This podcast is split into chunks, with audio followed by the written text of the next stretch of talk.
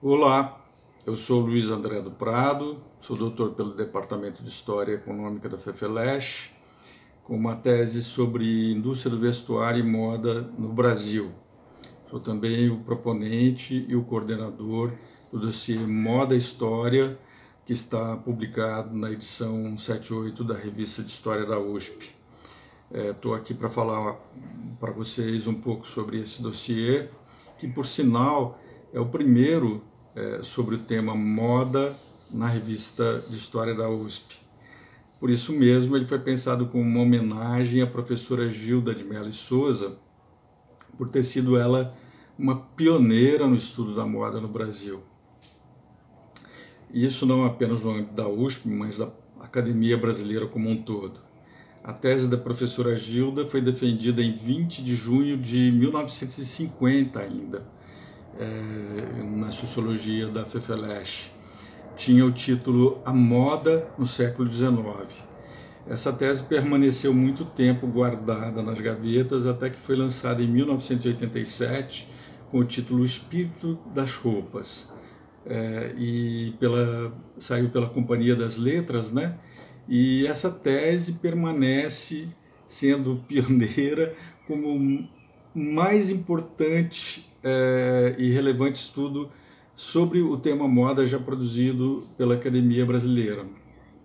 É, portanto, uma homenagem justa, especialmente porque passadas seis décadas, né, quase, é, da defesa da professora Gilda, a gente avalia que pouco tem sido produzido no âmbito da FEFELESH sobre o tema moda. Né? Não, não existe um levantamento por tema de todas as teses e dissertações já produzidas pela FEFELESH, na, na FEFELESH desde a sua fundação em 1934, mas uma pesquisa que a gente fez, a gente não considerando uma pesquisa com metodologia abrangente, suficiente para a gente dizer é, que se trata de um número é, objetivo, mas como um número indicador, né, é, a gente fez uma pesquisa na Biblioteca Digital da USP, utilizando os descritores moda, vestimenta e indumentária e vestuário.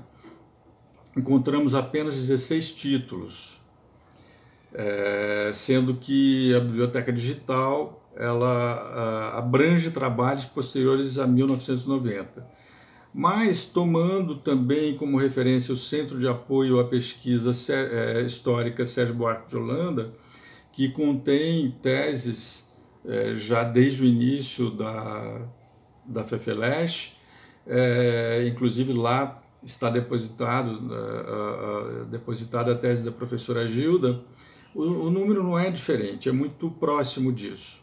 Né? Também, se a gente observa os cursos oferecidos no âmbito da FEFELESH,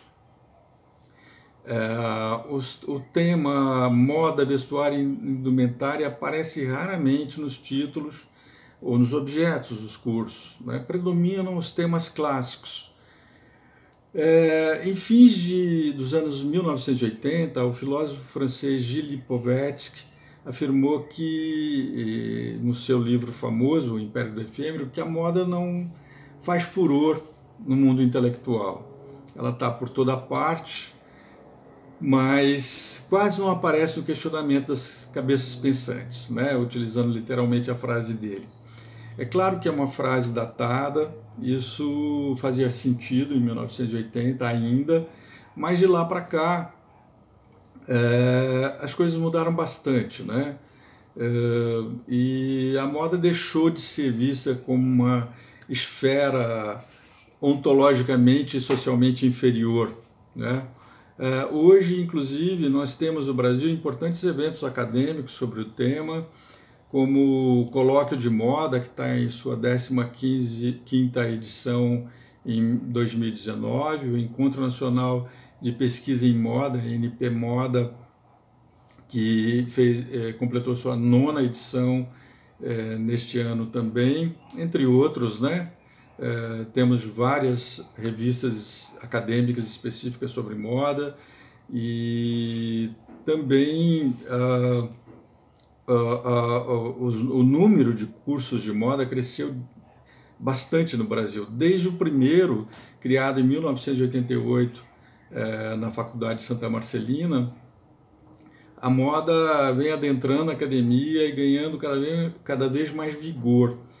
É, em fins de 2018, é, o EMEC registrava 224 cursos em nível superior no campo, mantendo o Brasil na posição de país que detém maior número de cursos superiores em moda. É, e, e, a gente já, já ocupa essa posição desde 2010. Né? Entre esses, a gente tem que lembrar também o Texto e Moda, que foi criado na EASH USP em 2005. Agora, quando a gente observa o, o, o aspecto qualitativo, né, os cursos de moda brasileiros não aparecem, não constam nos rankings dos melhores do mundo. Né?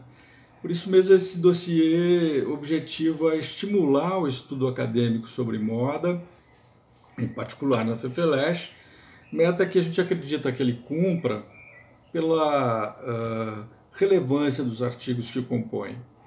A gente teve contribuições muito interessantes e uh, a começar pela, pelo artigo da professora italiana Daniela Calanca, da Universidade de Bolonha, é, que trabalha com o tema patrimônio cultural, quer dizer, a moda vista como patrimônio cultural. Ela faz um painel histórico de como é, a, a, o Estado e as instituições italianas vêm pensando a moda e não é por acaso que a Itália é uma grande referência em criação de moda no mundo, né?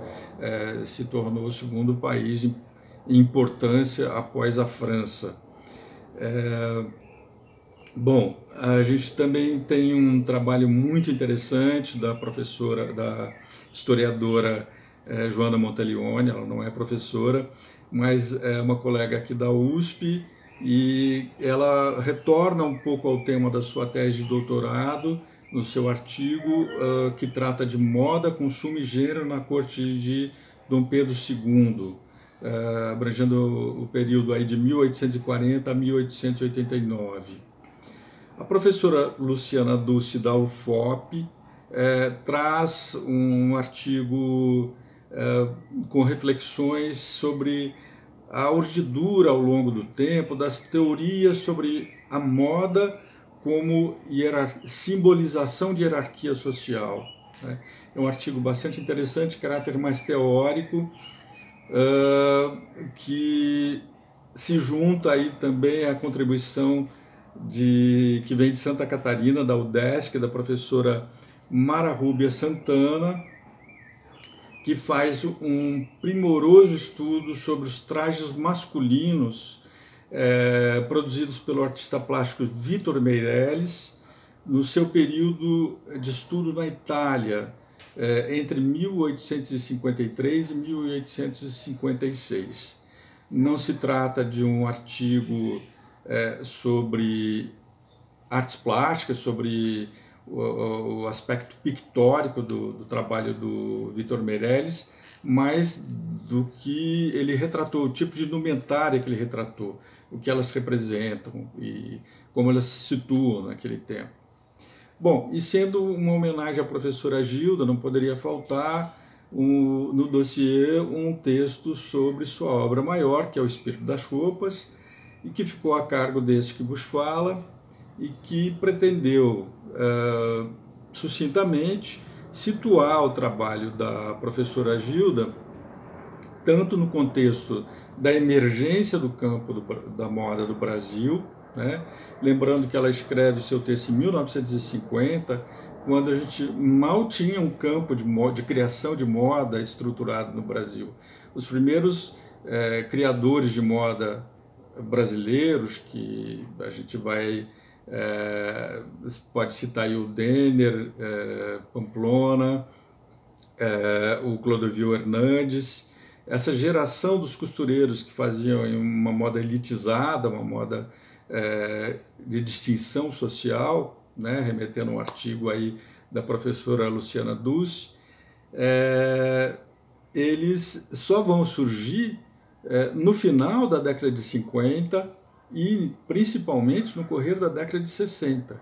Então a professora Gilda escreve seu artigo muito antes de a gente ter um campo de criação de moda formado no Brasil e a gente quis situar o sentido da sua obra nessa contingência e principalmente é, entre os seus pares de geração, ou seja, aqueles autores que ficaram é, famosos ou ganharam aí o epíteto de formadores do Brasil, né, porque pensaram a formação do Brasil é, em diversos campos. Né? Então, o próprio marido da professora Gilda, o professor Antônio Cândido, que pensou a formação da literatura brasileira, temos aí o Sérgio Buarque de Holanda, com Raízes do Brasil, enfim, Celso Furtado na economia.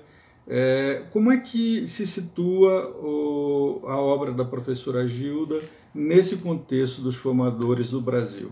Não é isso? Então, boa leitura a todas, boa leitura a todos e obrigado.